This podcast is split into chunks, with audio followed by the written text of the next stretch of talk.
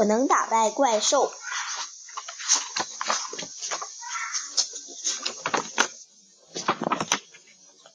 饥荒，鸡舍里正在闹饥荒，爸爸妈妈全体出动，去田里寻找食物，孩子就由卢斯佩罗来照顾。在等待着父母回来的时候，小鸡忍着饥饿，准备平分唯一一颗已经发霉的燕麦种子。开始吧，大伙一拥而上。突然，一只小老鼠纵身一跳，抓住了那枚珍贵的燕麦。燕麦，该死的小偷！他们和卡梅利多努力地想着办法，如何找回那颗丢失的燕麦。啊！天哪，我们都快要饿死了！哇呜！绝望的情楚渐渐地传遍了整个鸡舍。伙伴们，我知道哪里能找到麦子，跟我来！小胖墩喊道。我们干点什么呢？他们咕哝着。是跟着这堆家伙。伙是跟着这堆伙伴找食物，还是乖乖的等着爸爸妈妈回来？哦，又下雨了。贝利奥说：“我们听到轰隆隆的雷声了吗？那是我肚子里发出的咕噜声。”他们利卡梅利多举哭丧着脸说：“喂，你们快看，远处有一群鸡啊！一定是爸爸妈妈快回来了。”可欢乐的情心情没有持续多久，我们的农场遭到了抢抢劫，所有的食物都被抢了。老公鸡卡罗痛苦地说：“房子也被烧了，太可怕了！我们只好出来逃荒。你们看见我们的爸爸妈妈了吗？他们朝雄鸡贼大胆旅馆方向去了。唉。”皮迪克、卡梅拉还有漂亮的姨妈阿姨卡莉，他们都已经走了好几个小时，都没有找到一丁点食物。净土一片清凉，到处都是光秃秃的。麦田被毁成这样，到底出什出了什么事？卡梅拉很不理解。别说话，快点离开这里！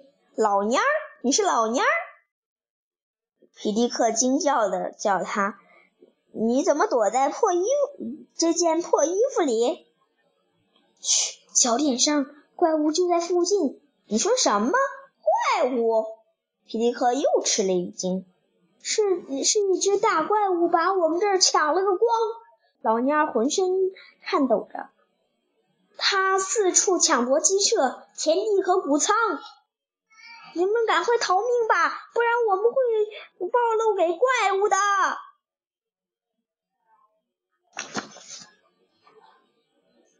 得到公鸡卡罗带来的坏消息，他们和卡梅利多很很担心。他们和朋友贝利奥一起沿着卡罗。说的方向去找妈爸爸和妈妈，走了多走了好久，他们终于到找到了雄鸡贼大胆旅馆。他当他把刚把推开旅旅馆的大门，就从里面传来一个声音：“快把门关上！”你好，贼大胆先生。你是不是和我们玩捉迷藏吧？贝利奥问。这可不是开玩笑，我这是我亲眼看见的那个来自地狱的鬼东西。嗯，这离我有几步远。鸡大胆先生，嗯你为什么要对我们编出这些无聊的故事呢？一点都不好玩儿。呸！这是些真事儿。你这个小黄毛丫头，你们听着。只有公鸡的啼鸣才能打败这个怪物。只要听到“哦哦”的啼叫声，它马上就会死掉。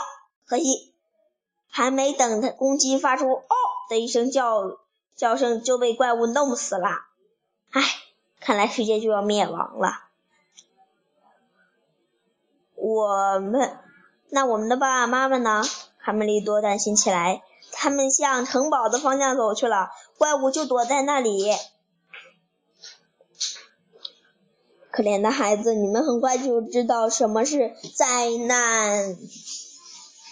以小胖墩儿为首去寻找食物的小分队也正朝城堡走去。他们不知道危险正在一步步逼近。好壮观呐！这是一个鸡舍。只有这里才能找到麦子，快跟上我！我们从这条开满鲜花的小路上走过去吧。奇怪，地面怎么又黏又湿？这好像不是一条路。不过，啊啊啊啊啊啊啊啊！过过了一会儿，贝利奥、卡卡门和卡梅利多来到了山脚下。仰望着这座怪物的城堡，管它危不危险，嗯，危险不危险，只要见到妈妈、爸爸和妈妈，就什么都不怕。卡梅利多和他们一溜烟似的向城堡跑去。喂，等等我，快来呀！我看见小胖墩儿了，他们正在那儿等着我们呢。哇，是他，还有小六子和小刺头。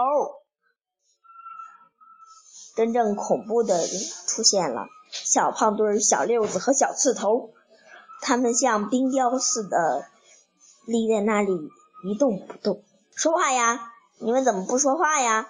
平时你们有那么多的话说不完呢。你们的鼻子，他们的鼻子怎么冰凉啊？不会是死了吧？贝利奥趴在地上仔细的观察。喂，小胖墩儿的身体像玻璃一样透明，这是怎么回事？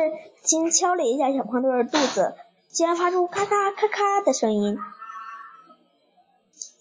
也许他们太饿了，身体冻僵了。不会的，嗯，他们叫道，他们都变成了水晶，还是那个魔鬼干的。咣当咣当。突然，后头后背后传来一阵金属碰撞声音。我知道，我叫卢卢，我叫兰斯洛特·德拉克，圆桌骑士。把你们的朋友变成水晶的怪物是一个鸡头蛇怪，他的法力嗯能从眼睛里喷出毒液，只要和他的四目张望，嗯，就就会变成石头。而我。因为有头盔保护，所以不怕它。真的有怪物吗？兰索特骑士，七头蛇怪，本本来是一只公鸡下的蛋，后来却被一只癞蛤蟆孵化出来。公鸡下蛋，我的肚子里连续几天都是咕噜咕噜的叫，难道我也要下蛋了？哎呀妈呀！兰斯洛特骑士，你遇到过鸡头蛇怪了？吗是的，有一次我在维加维斯莱加大教堂的柱上柱头上看见过，虽然是仅仅是个石刀，但已经够吓人的了。今天的故事就讲到这儿，你们觉得他们和卡梅利多能消灭大怪物吗？再见，讲完啦。